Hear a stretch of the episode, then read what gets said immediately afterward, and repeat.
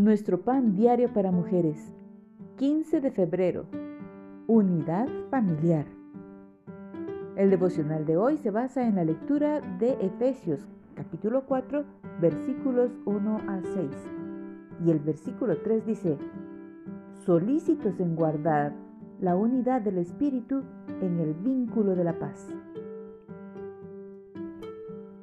Con mi familia tenemos una tradición que nos divierte Sucede cuando estamos en casa y alguno exclama, ¡Abrazo familiar!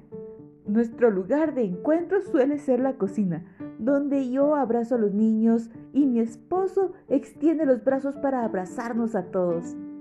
Es nuestra manera de expresar amor y disfrutar de un momento de comunión.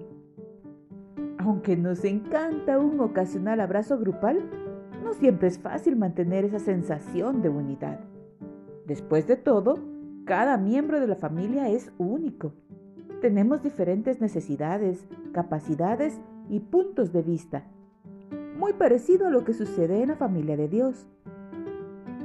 A pesar de las inevitables diferencias con otros creyentes, Pablo nos llama a guardar la unidad del Espíritu en el vínculo de la paz.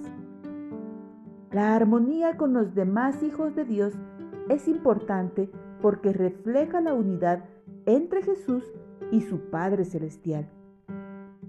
Esta fue su oración por los creyentes, para que todos sean uno, como tú, oh Padre, en mí y yo en ti. Cuando surgen problemas en la familia de Dios, la Biblia dice que debemos responder con toda humildad y mansedumbre, soportándonos con paciencia los unos a los otros.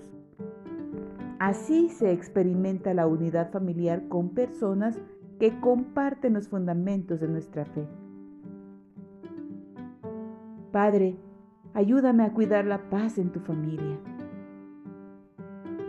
Nuestros corazones están unidos por el amor de Cristo.